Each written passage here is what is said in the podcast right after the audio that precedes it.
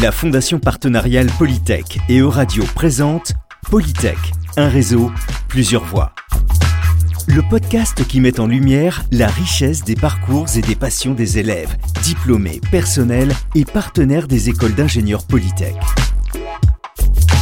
À travers de courts épisodes, nous leur donnons la parole pour comprendre leur vécu, leur histoire et ce qui les anime au quotidien. Aujourd'hui, nous retrouvons Jules et Gaëtan pour un nouvel épisode de Recycliste, les deux élèves ingénieurs qui sont partis faire un tour de France à vélo, avec pour objectif la rencontre des personnes qui s'investissent au quotidien en faveur de l'écologie. Dans ce nouvel épisode, nous allons parler de l'entreprise, du rôle qu'elle a dans la démarche environnementale avec la RSE. Nous parlerons aussi de greenwashing, mais aussi et surtout des alternatives possibles. Nous interrogerons sur le rôle des enseignements dans les universités nous nous sommes posé la question de savoir si le changement peut être amorcé par la formation et la pédagogie dans les écoles, via des cours ou des projets, ou encore au sein d'associations. La première question que j'aimerais vous poser, elle évoque la responsabilité de l'entreprise. Dans quelle mesure, selon vous, une entreprise peut-elle avoir une démarche climatique? Alors, pendant notre voyage, on a rencontré euh, assez peu d'entreprises finalement. Il y avait des initiatives voilà, qui se, un peu plus sur le modèle d'associations participatives, etc. Et euh, au final, euh, on, on, pense que c'est surtout parce que les entreprises, comme on les a conçues, en fait, leur but c'est simplement euh, d'avoir des bénéfices, et donc que c'est très difficile pour une entreprise de d'avoir un but qui soit, on va dire, voilà, pour la planète, pour l'écologie, parce que c'est pas son, son but principal. Donc bien sûr, il y a des entreprises qui vont avoir une démarche RSE, mais souvent, voilà, il y a la critique du greenwashing qui revient assez facilement parce que ça peut être simplement un moyen de de faire paraître un produit plus écologique ou alors euh, voilà de faire plus vendre ou plus présenter ses activités comme respectueuses de l'environnement. Et en fait euh, c'est pas son but euh, de sauver la planète de sauver le climat euh, voilà. Dans tous les cas ce qu'elle voudra ce sera gagner des sous et parfois c'est en faisant un truc écologique qu'on le fait. Donc c'est un peu dommage d'en arriver là pour faire des, des choses qui sont engageantes au niveau de l'écologie. Aujourd'hui les, les entreprises qui, qui se créent et qui se développent elles sont un petit peu obligées de se plier au jeu, euh, au jeu du lucratif de l'entreprise pour pouvoir avoir un impact et tout simplement déjà survivre. Et donc, je pense notamment à des entreprises qu'on a vues comme Picture Organic Clothing, qui, qui sont des entreprises qui marchent très bien, qui sont lucratives, qui proposent des habits euh, neufs mais un petit peu mieux conçus, euh, dans le but de proposer un petit peu des alternatives à ce qui existe déjà pour faire en fait euh, un petit peu mieux. Donc, on n'est pas dans le parfait du côté associatif Emmaüs qui pousse vers la réutilisation des objets, mais ça permet déjà d'atteindre un grand nombre de personnes et de pouvoir euh, changer des mentalités comme ça à, à l'échelle de l'entreprise. On a des exemples de ces entreprises qui font beaucoup d'efforts qui axent toute leur démarche sur euh, sur un but écologique, hein, parce qu'on a rencontré le fondateur de Picture qui nous l'a bien expliqué euh, pendant qu'on passait vers Clermont-Ferrand.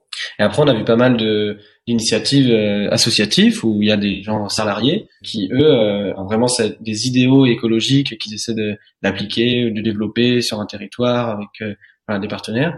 Et eux, souvent, leur problème, ça va être de trouver un, un modèle financier qui soit périn pour faire tourner l'activité. Donc, ils sont pas forcément attachés à gagner un bon salaire, typiquement. Mais du coup, il y a directement la question des financières qui se pose parce que, euh, voilà, c'est pas une entreprise. Donc ça, c'est ce qui soulève plein de questions.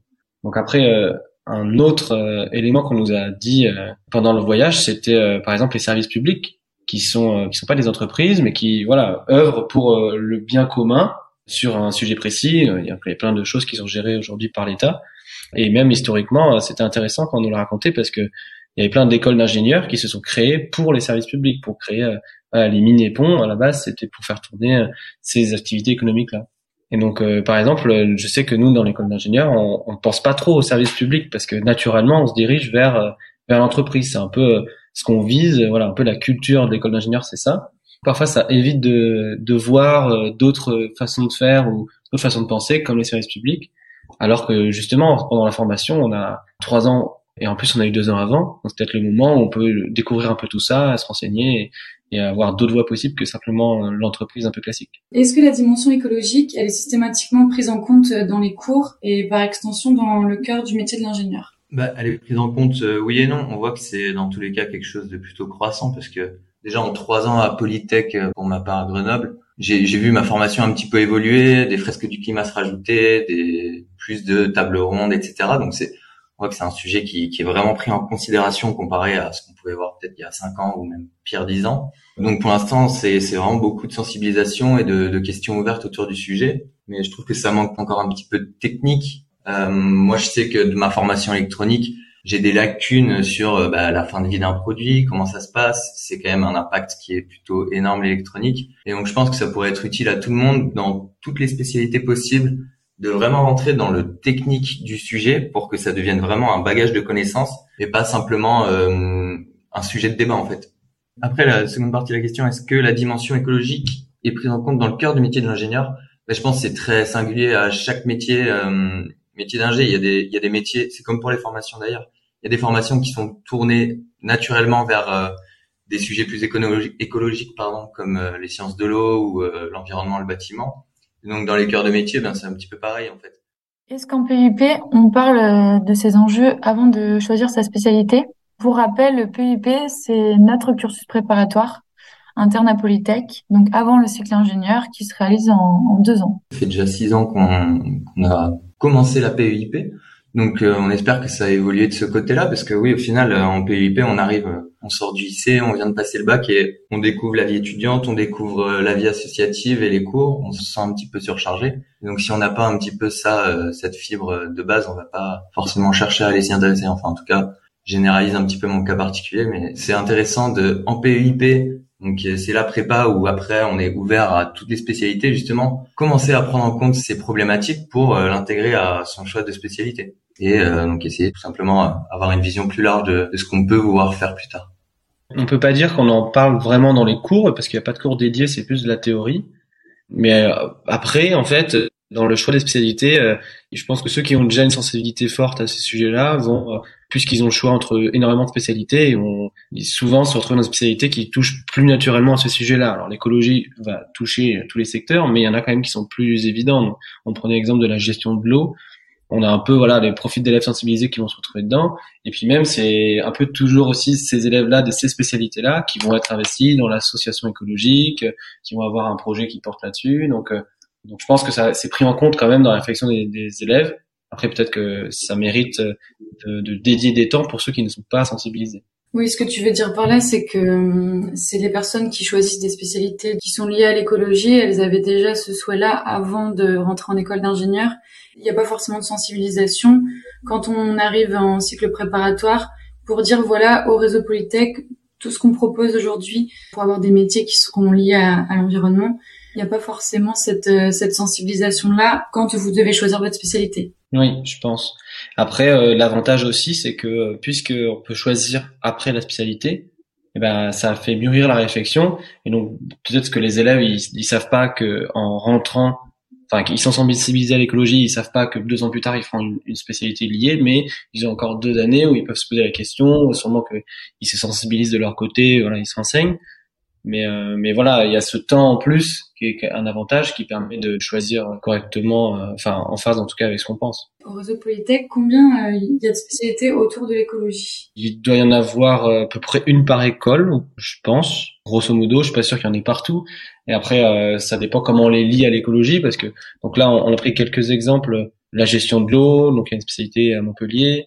Moi, à Sorbonne, j'avais la science de, science de la Terre, qui est quand même beaucoup plus assimilée à, à ces questions-là. Annecy-Chambéry, je crois que c'est Chambéry, il énergie, bâtiment, environnement. Donc voilà, à chaque fois, c'est un secteur qui est très important pour, euh, enfin, lié à l'écologie. Il y a aussi toutes les spécialités agroalimentaires qui sont euh, en fait beaucoup plus fortement liées euh, aux écosystèmes qu'une spécialité dans l'électronique, etc. Mais euh, en fait, même une spécialité qui est dans l'électronique, euh, peut-être qu'il y a des questions à se poser par rapport à l'écologie, même si c'est beaucoup plus lointain que quelqu'un qui travaille avec des produits alimentaires. C'est vrai que ça, la question résume pas mal tout ce qu'on disait avant, c'est-à-dire que bah, il y a des spécialités en fait qui naturellement sont autour de l'écologie, alors qu'au final ça devrait être un sujet qui devrait être euh, vraiment abordé techniquement dans toutes les formations, parce que bah, en fait, les ingénieurs qui vont être diplômés demain, c'est des ingénieurs qui vont avoir besoin de ces compétences pour proposer des solutions. Les entreprises, comme les collectivités publiques, vont avoir besoin de personnes qui, techniquement, pourront apporter bah, des solutions à, tous les problèmes qu'on a, euh, que ce soit dans la chimie, que ce soit dans l'électronique. Il y a vraiment aucun domaine qui, qui est épargné au final. Pour prendre quelques exemples, euh, typiquement, on va avoir un étudiant qui est plutôt dans l'électronique, la chimie, qui peut se poser des questions sur voilà la durée de vie des produits, comme disait Gaëtan, euh, c'est quoi le cycle de vie, c'est quoi les limites de ressources, et ça permet d'un peu dézoomer de, de son scope un peu purement théorique et de se poser des questions plus sociétales, plus larges. Et de l'autre côté, on a rencontré par exemple un étudiant qui était en agroalimentaire, voilà, qui avait très bien réussi son diplôme, qui a fait ses stages un peu classiques donc voilà, je sais pas exactement ce qu'il avait pu faire, mais en agroalimentaire, on peut travailler dans une usine, faire de la gestion de qualité, euh, l'innovation. Et lui, euh, il, nous a raconté que il avait fait des sandwichs Sodebo en stage et qu'il trouvait plus ça plus intéressant de faire euh, la cuisine, on va dire, plus durable selon lui, qui rend plus euh, service aux gens et au, territoire. Et donc il a décidé, bon c'est un long projet hein, qu'il a mis en place, mais avec deux amis, de monter un, un restaurant. Alors il a d'autres idées par la suite, je crois, mais pour lui, ça fait parfaitement sens avec son diplôme d'ingénieur de euh, dédier euh, sa profession à un restaurant où il va faire euh, sûrement grâce à des compétences qu'il a développées pendant ses études, mais il va parler à des agriculteurs locaux, faire quelque chose qui soit cohérent avec ses aspirations écologiques. Et pour autant, voilà, il est très bien dans sa peau d'ingénieur agroalimentaire qui n'est pas dans une usine, on va dire, de, de la grosse industrie. On parle beaucoup de, de l'évolution des mentalités pour notre génération. Selon vous, le changement doit passer donc en premier lieu par la formation. Est-ce que vous pensez que la formation, elle peut donner des bagages et des outils aux futurs diplômés? Alors nous, euh, oui, parce que alors on a on n'a pas eu tant de cours vraiment dédiés à, ça, mais on pense que ça pourrait grandement aider, comme on l'a dit, euh, même selon les différentes spécialités. Et je pense qu'il y a toujours un sujet à aborder. Et après, euh, on pense aussi que en fait, il y a surtout pas que la formation, parce que nous, voilà, on s'est renseigné bon, de notre côté, mais il y a aussi un peu euh, l'associatif qui, qui, sensibilise à ça, qui permet de développer des projets. Il y a des choses vraiment énormes qui se font grâce au temps qu'on les élève en plus. Et on trouve que voilà, les trois années d'études en école d'ingé, c'est vraiment propice à, à, développer ces connaissances-là. Et d'ailleurs, euh, la césure, donc le projet recycliste, c'est aussi un peu grâce à ça, parce que l'école qui permet de faire une césure euh, et donc de dédier autant de temps à un projet qui nous tient à cœur, bah ça, ça fait aussi partie de, des choses qui font que ça va nous sensibiliser, ça va nous faire réfléchir, nous laisser du temps euh, et voilà nous rendre plus pertinent peut-être pour faire quelque chose qui est cohérent avec euh, ce qu'on souhaite. Et également changer les formations, ça permet aussi de bah, mettre dans le la vie active un petit peu tout un flot d'étudiants qui peut être sensibilisés et qui euh, apportent ces questions de bah, l'écologie euh, à la mise en place des solutions aux problèmes. Et en fait, les entreprises vont embaucher tous les étudiants qui vont avoir ce système de pensée et vont pouvoir peut-être s'adapter. Enfin, en tout cas, ce sera ce sera forcément du positif pour pour les entreprises que, que le changement vienne aussi des nouveaux, des jeunes.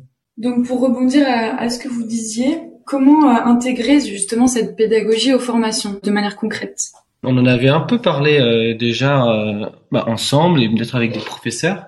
Bah, déjà, le premier point qu'on avait dégagé, c'était le fait d'être sensibilisé un peu tous, enfin voilà, avoir une espèce de, de bagage qui permet de distribuer aux enjeux, de se rendre compte des ordres de grandeur, autant sur les émissions de gaz à effet de serre que sur euh, l'impact sur euh, la biodiversité par exemple. Voilà c'est quoi les gros thèmes c'est quoi les choses importantes pour faire un peu le tri. Donc ça typiquement on a l'exemple à Polytech Montpellier où ils font la fresque du climat. Je crois que maintenant c'est instauré pour euh, toutes les années où l'élève va forcément se retrouver un moment dans ce temps dédié où il va se rendre compte comment interagissent les différentes problématiques voilà de donc la fresque du climat rapidement c'est une animation avec voilà des animateurs informés qui prennent des groupes d'étudiants je crois que c'est entre 8 et 10 et et voilà, c'est des cartes sur euh, des sujets comme, euh, on va dire, la fonte des glaciers, euh, la montée des eaux, l'impact sur la biodiversité, le nombre d'incendies, le nombre de canicules. Et il y a une, espèce de, de, recherche parce qu'il y a une, une, plaque explicative. On doit ranger ces, ces plaques-là pour se rendre compte comment elles sont interdépendantes. Ça va même jusqu'au conflit armé, les famines, etc. Et donc, bah, c'est un super moyen d'être sensibilisé. On ça va pas mettre en action, mais déjà, on a, on a une, une lecture de ces sujets-là. Bon voilà, ça c'était la deuxième chose qu'on avait dit. Et euh, enfin, euh, ce qui nous euh, un peu nous a motivé dans le projet, c'était le retour diplômé, en tout cas avoir un regard peut-être mieux se projeter sur ce qu'il y a après. Qu'est-ce que fait tel étudiant qui est sensibilisé à l'écologie, qui se posait telle question. Je prends un exemple, un étudiant qui parle de décroissance. Dans cette réflexion-là, en tout cas à la fin de ses études, qu'est-ce qu'il peut trouver comme stage pour orienter, euh, ce qu'il va faire, sûrement que ça changera, etc. Et donc là, avec le, projet qu'on a fait, on a rencontré euh, des profils extrêmement différents d'étudiants. Et en fait, nous, ça nous apporte énormément. Au début, comme on le racontait dans le premier épisode, on voulait un peu suivre directement le premier diplômé qu'on rencontre, faire un peu comme lui. Et après, au bout d'un moment, bon bah, on respire, on se rend compte, on fait un peu, euh, on va dire notre projet, même si c'est jamais jamais fini. Mais en tout cas, ces, ces, ces échanges-là, ils sont extrêmement riches parce que c'est des gens qui sont passés par les mêmes étapes et c'est absolument certain qu'un élève il va retrouver, il peut retrouver un diplômé qui, est passé par la même la même chose. Et puis on trouve que c'est assez facile pour une école de rappeler des anciens élèves sur ces questions-là, qui pour la plupart en tout cas sont ravis de raconter ce qu'ils font euh, et qu'ils puissent le valoriser auprès d'élèves. C'est toujours c'est toujours riche. Donc ça, euh, je pense c'est vraiment un point hyper important, euh, facile à mettre en place qui demande pas de modification de maquette de cours, etc. Donc si il y en a qui nous écoutent, qui veulent aller voir un peu euh, qui arrive à s'orienter dans les différents élèves qu'on a pu interviewer, c'est bien, mais peut-être que si jamais il y avait un forum dédié ou qu'il y avait euh, une mise en lien de diplômés avec les élèves, bah, tout ça, je pense que ça pourrait vraiment pousser la réflexion, euh, au moins des élèves qui sont vraiment, qui souhaitent s'engager, qui savent pas quels outils ils peuvent avoir, etc. Ce qui existe pas mal aussi en ce moment et qui se développe, c'est bah, en fait les, les, formations additionnelles à notre formation principale d'ingé de 5 ans, comme euh, ce qu'on a pu voir à Marseille, des, des masters, donc des bacs plus 6 ou euh, bien des, des, reformations avec d'autres écoles. On avait rencontré celui qui était interne à Polytech à Marseille, qui est ECODE, donc euh, économie circulaire et organisation durable, je crois. C'est ça, si je dis pas de bêtises. Donc en fait, c'est un an qui s'additionne euh, à nos à nos 5 ans d'études. Tout le monde peut y rentrer en fait en alternance ou en formation continue.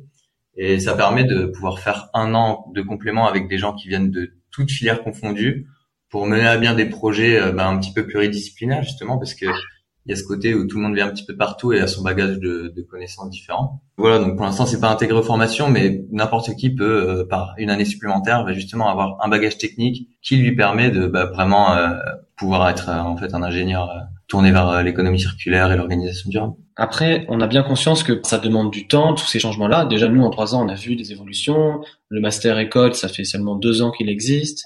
Euh, la, la, fresque du climat, la mise en place dans l'école Polytech, c'est très récent aussi. À Sorbonne, par exemple, euh, c'est cette année qu'ils ont mis en place euh, un cours de sensibilisation de tous les élèves, un peu comme on présentait au début. Donc, je crois que c'est cinq fois deux heures de cours sur le thème du réchauffement climatique, des émissions de gaz à effet de serre, etc. Donc, on voit que ça, ça éclos. Et c'est parfois compliqué parce que voilà, faut revoir les matières, etc.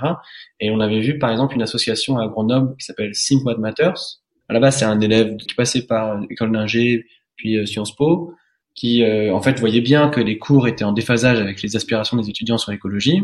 Et il s'est dit comment on peut faire pour changer? Parce que quand il pose la question à ses professeurs, ben en fait il se retrouve face à des problématiques, c'est qu'un un professeur parfois il peut ne pas sentir légitime de donner des cours sur quelque chose ben, qu'il n'a pas appris Aujourd'hui, les professeurs, ils sont plutôt faits pour apprendre la matière euh, qu'ils enseignent.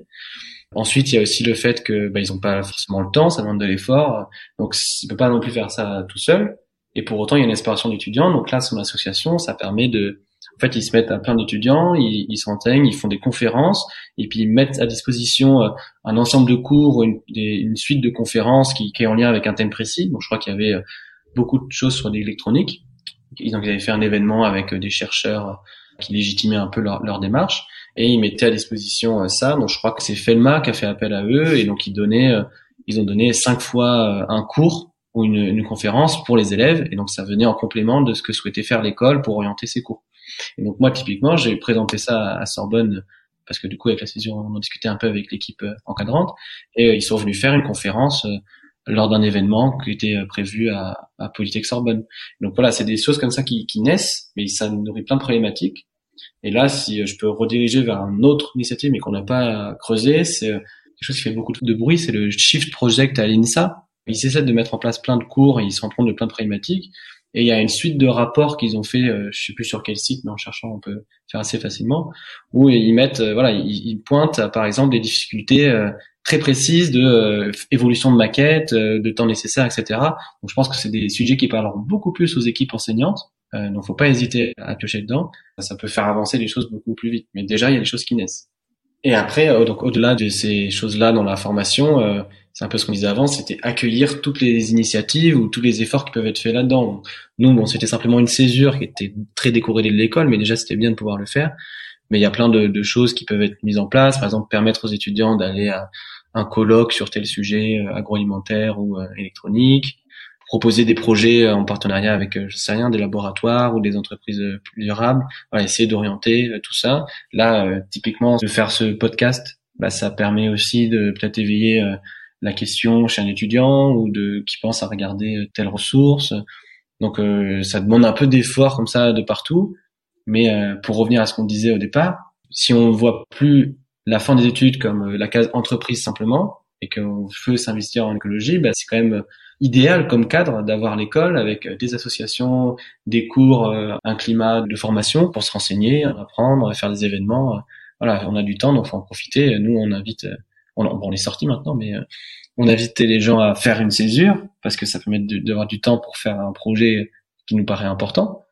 Mais euh, on a aussi passé beaucoup de temps dans l'associatif et c'est aussi ça qui nourrit euh, notre réflexion, qui nous a donné envie de faire la césure, etc. Jules, tu as pour moi bien conclu cet épisode.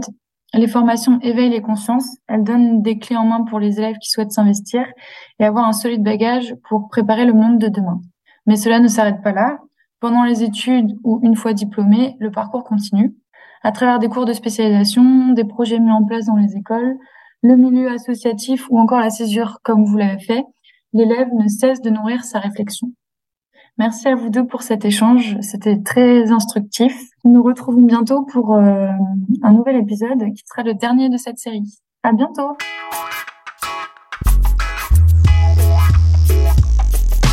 C'était Polytech, un réseau, plusieurs voix. Le podcast du réseau des écoles d'ingénieurs Polytech à retrouver sur vos plateformes de podcast préférées et sur euradio.fr.